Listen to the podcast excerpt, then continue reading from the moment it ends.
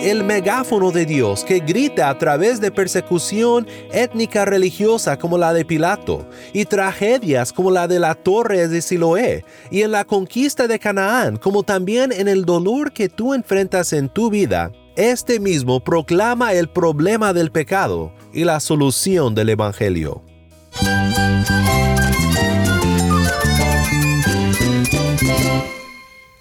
Cristo es mi todo. Cristo es el Rey del universo, es quien guía nuestras vidas. Él es grande y amoroso. Él es real. Solamente Jesucristo es nuestro Señor y Salvador. Es mía quien me fortalece. En Cristo Jesús hay esperanza, hay paz. Y nuestro Dios es un Dios de rescate. Estás escuchando a El Faro de Redención, Cristo desde toda la Biblia para toda Cuba y para todo el mundo.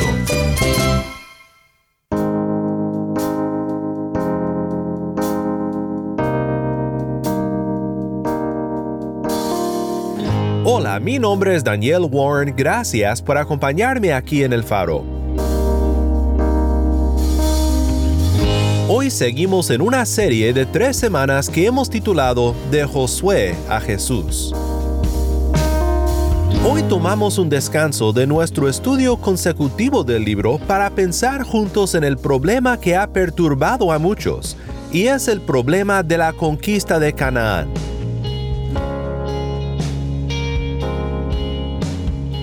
¿Cómo puede un Dios amoroso mandar a exterminar naciones enteras? ¿Y qué tiene que ver esto con el mensaje de la gracia que proclamamos como cristianos? Quédate conmigo para pensar juntos en este tema tan importante.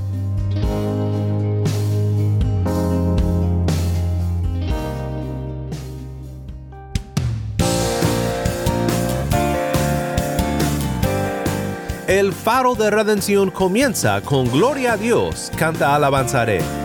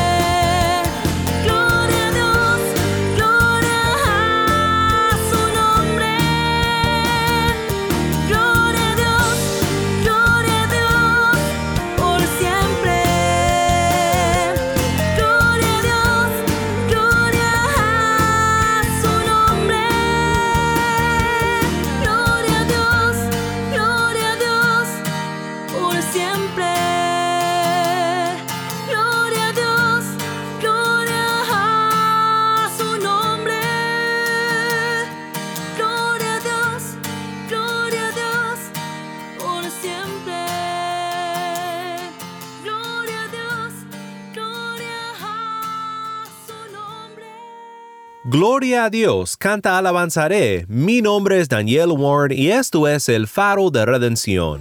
Cristo desde toda la Biblia para toda Cuba y para todo el mundo.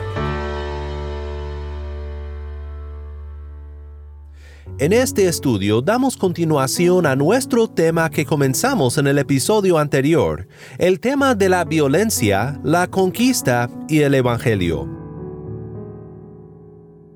Ayer vimos cómo dos ceremonias sangrientas nos hablaban sobre grandes verdades evangélicas, apuntando al sacrificio de Cristo y su sangre derramada en el lugar de los pecadores.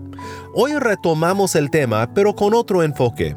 Quiero considerar contigo de manera amplia la conquista de Canaán y cómo lidiamos con el aparente problema ético que nos presenta.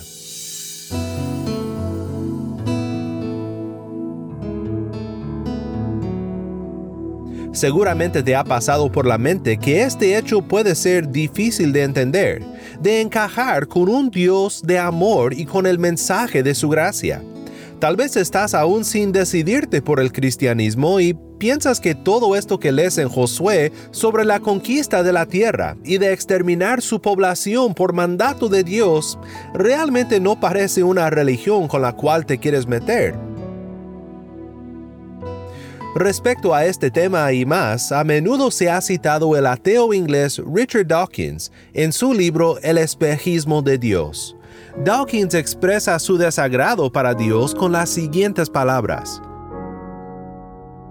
Dice, el Dios del Antiguo Testamento es indiscutiblemente el personaje más desagradable de toda nuestra ficción celoso y orgulloso de ello, injusto y controlador, enfermo, rencoroso, sediento de sangre étnica, misógino, homofóbico, racista, infanticida, genocida, filicida, pestilante, megalomaniaco, sadomasoquista, caprichoso, malovente y abusador. Fuertes palabras, Hace poco escuché la historia de dos comediantes americanos jóvenes que después de varios años moviéndose en los círculos de comediantes cristianos, ahora cuentan su historia de deconversión, de cómo perdieron su fe o de cómo llegaron a deconvertirse, a abandonar lo que antes creían. Esto no es nada nuevo, lo sabemos porque el apóstol Juan habló en su primera carta de personas que saldrían de entre el pueblo de Dios, así demostrando que realmente nunca fueron parte del pueblo de Dios. No tenemos un lente mágico para ver cuando una supuesta deconversión es simplemente una desviación lamentable y temporal, o cuando es algo más serio como aquello a lo cual Juan el apóstol se refiere. Pero en el caso de estos comediantes, uno de ellos apunta al tema que emprenderemos hoy como clave en su proceso de abandonar las enseñanzas del cristianismo. Muchos de los que se han llamado recientemente como ex-evangélicos, o sea, ya no evangélicos, sino ex-evangélicos, apuntan a lo mismo como un paso en su propia historia. Todo esto es para decir que la conquista es un tema muy difícil. Hoy quiero que contestemos juntos la pregunta, ¿qué hacemos con la conquista? A menudo terminamos nuestro tiempo en oración, pero creo que vale la pena comenzar en oración al iniciar con un tema tan difícil. ¿Orarías conmigo? Padre Celestial, estamos por conversar sobre un tema difícil en tu palabra estamos convencidos de que tu palabra es verdad. Así que pedimos ahora la ayuda de tu Espíritu para entender esta realidad tan oscura de la conquista de Canaán y también el tema más amplio de tu juicio y el remedio y el rescate que tú provees de lo mismo. Ayúdanos ahora, llénanos de entendimiento por tu Espíritu. Ayúdanos a ver a Cristo en tu palabra juntos. En el nombre de Cristo oramos. Amén. En Lucas 13, comenzando en el versículo 1, leemos lo siguiente. En esa misma ocasión había allí algunos que contaron a Jesús acerca de los Galileos cuya sangre Pilato había mezclado con la de sus sacrificios. Él les respondió, ¿piensan que estos Galileos eran más pecadores que todos los demás Galileos porque sufrieron esto? Les digo que no. Al contrario, si ustedes no se arrepienten, todos perecerán igualmente. ¿O piensan que aquellos dieciocho sobre los que cayó la torre en Siloé y los mató eran más deudores que todos los hombres que habitan en Jerusalén? Les digo que no. Al contrario, si ustedes no se arrepienten, todos perecerán igualmente. Nota cómo Jesús comenta sobre la persecución étnica religiosa y esta tragedia en Siloé. Sus palabras ayudan a centrarnos en el tema de la conquista en Josué porque tocan una misma realidad. Jesús dice, si ustedes no se arrepienten, todos perecerán igualmente. Podemos ponernos en los zapatos de estas personas contemplando la atrocidad de Pilato y la angustia de la tragedia en Siloé. ¿Qué hicieron estas personas para que Dios permitiera que esto les pasara? Seguramente esto les pasaba por la mente. ¿Cómo puede un Dios amoroso mandar sobre personas, personas inocentes al parecer, cosas tales como estas? Pero Jesús cambia los términos de la discusión. Revela lo que podemos llamar el mito de la inocencia. La gran pregunta después de una tragedia no es ¿por qué pasó esto? o ¿dónde está la justicia de Dios? No, la pregunta correcta es en momentos de paz y de prosperidad, ¿Por qué permite Dios que pecadores prosperen? ¿Dónde está la justicia de Dios? J.C. Ryle comentó acertadamente sobre las palabras de Jesús, diciendo, La verdad declarada aquí es uno de los fundamentos del cristianismo. Todos pecaron y están destituidos de la gloria de Dios.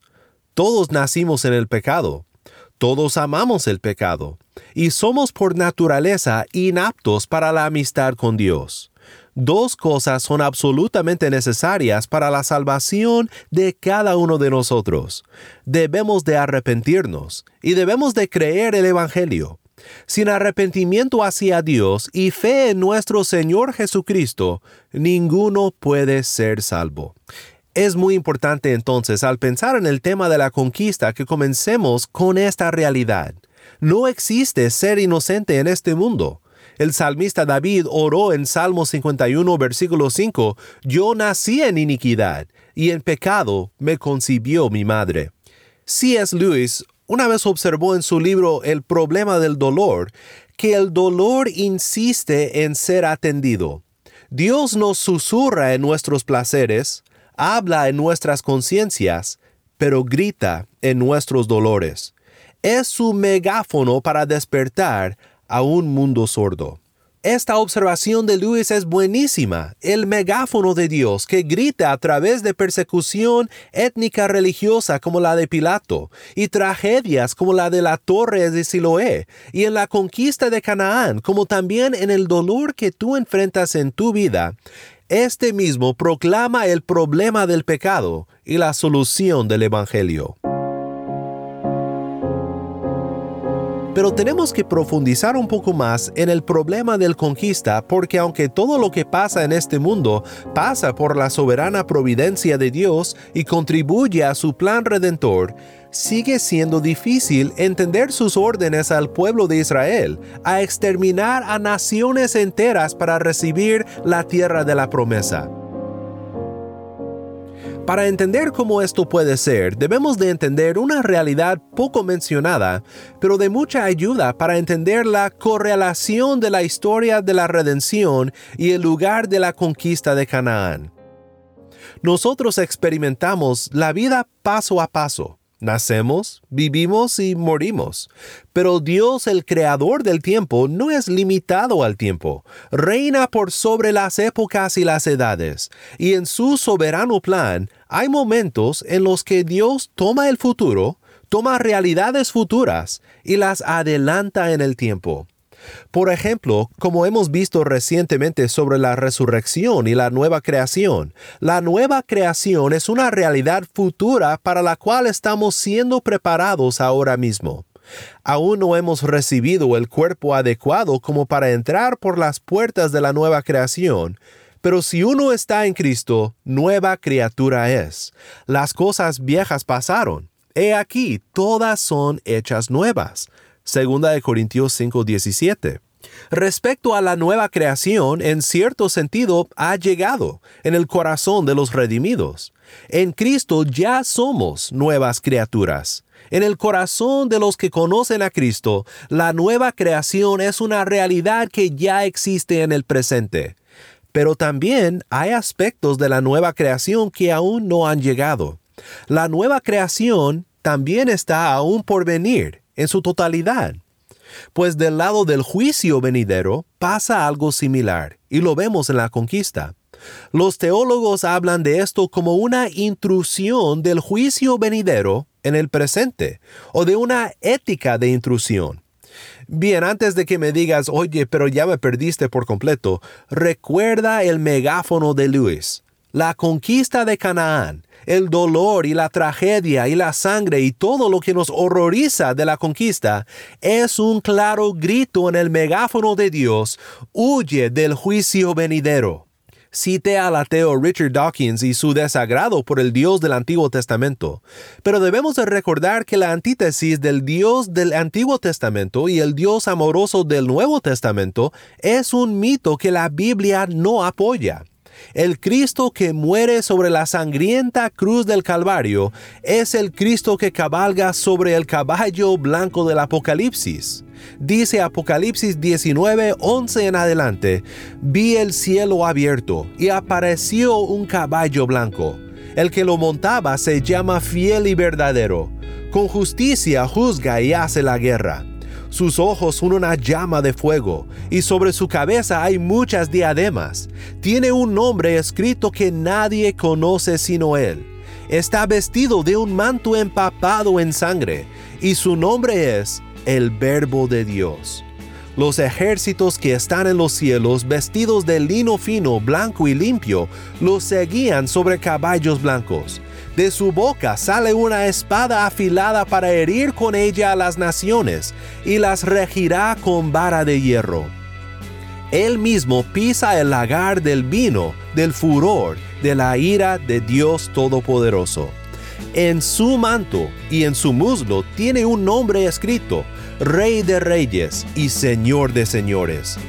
Vi a un ángel que estaba de pie en el sol, clamó a gran voz diciendo a todas las aves que vuelan en medio del cielo, vengan, congréguense para la gran cena de Dios, para que coman carne de reyes, carne de comandantes y carne de poderosos, carne de caballos y de sus jinetes, y carne de todos los hombres, libres y esclavos, pequeños y grandes.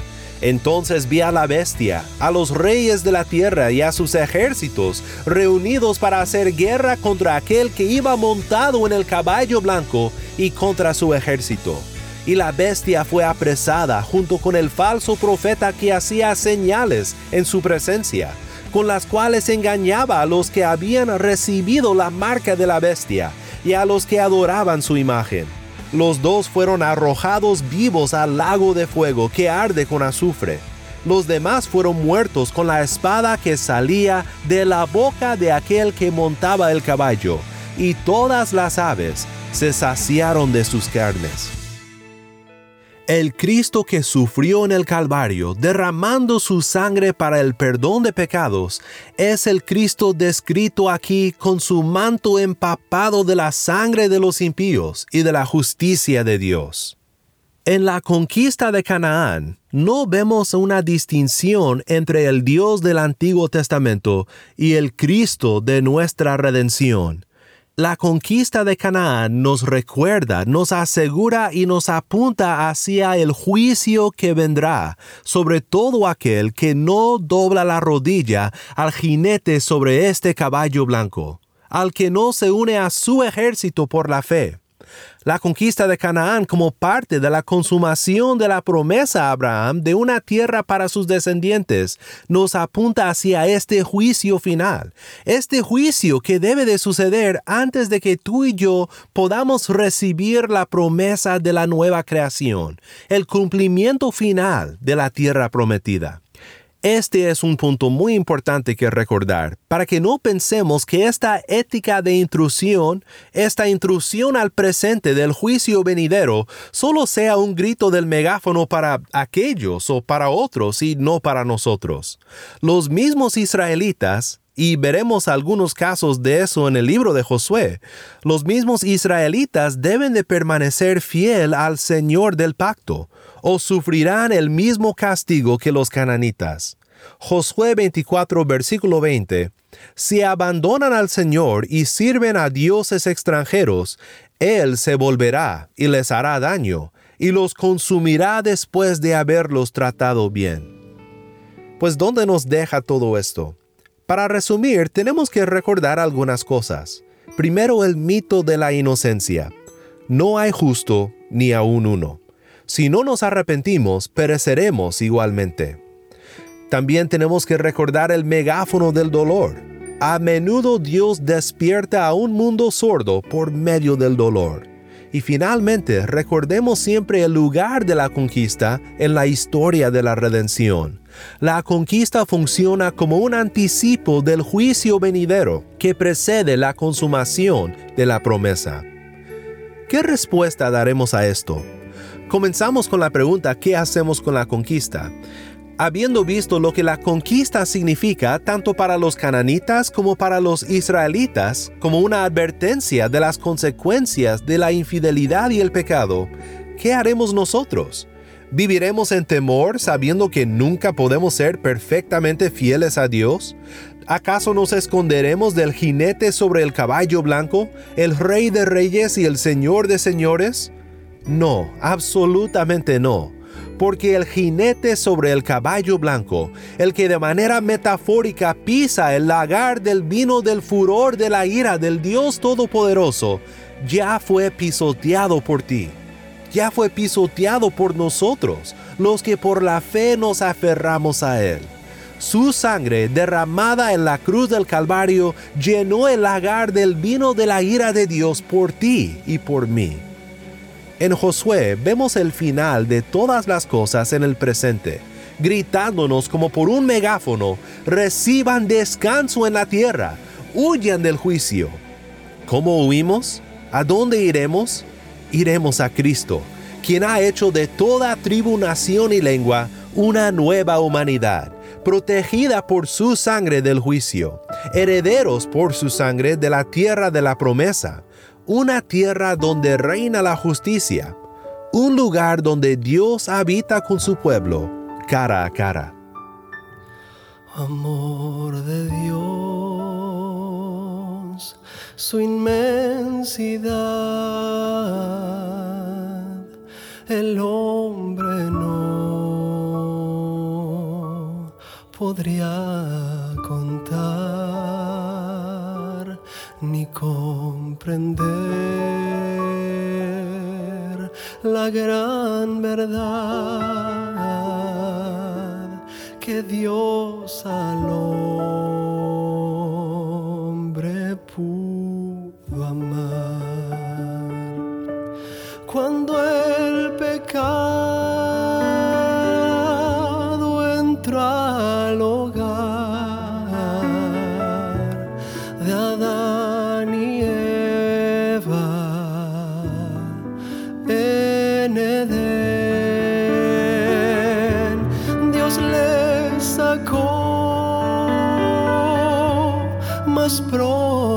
prometió un Salvador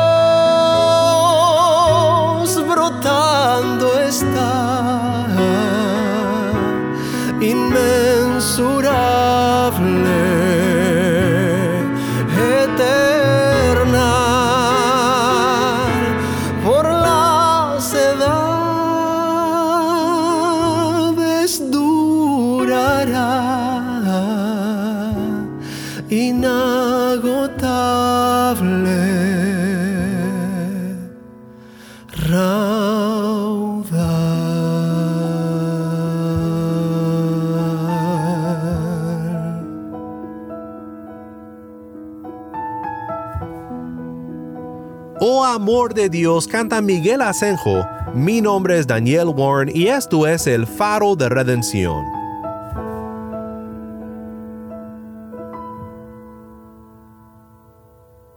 Espero que como yo la conquista de Canaán te inquiete, pero por las razones intencionadas por Dios, magnificando el problema del pecado y la realidad del juicio venidero, y haciendo más dulce aún el único remedio para pecadores como tú y como yo, unirnos por la fe a Cristo nuestro Redentor. Mi oración es que al continuar nuestro estudio del libro de Josué, veamos muchos caminos y veredas más que nos lleven de Josué a Jesús.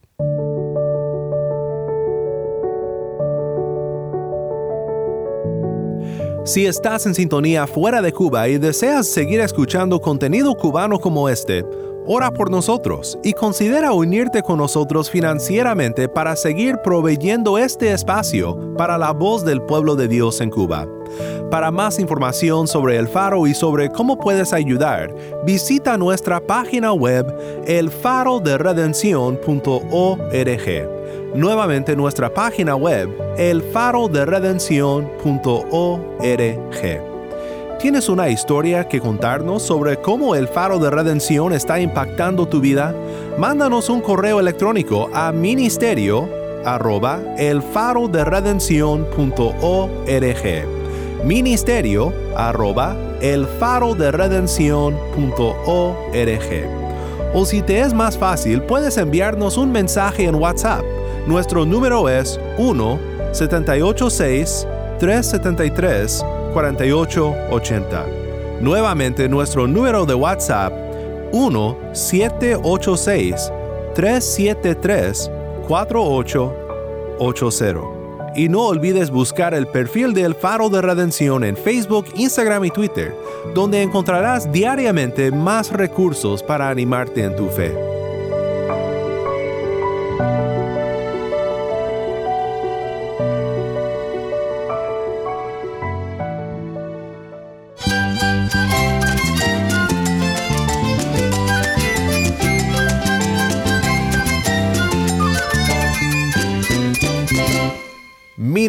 Daniel Warren. Acompáñame la próxima semana en esta serie de Josué a Jesús, la luz de Cristo desde toda la Biblia para toda Cuba y para todo el mundo, aquí en el faro de redención.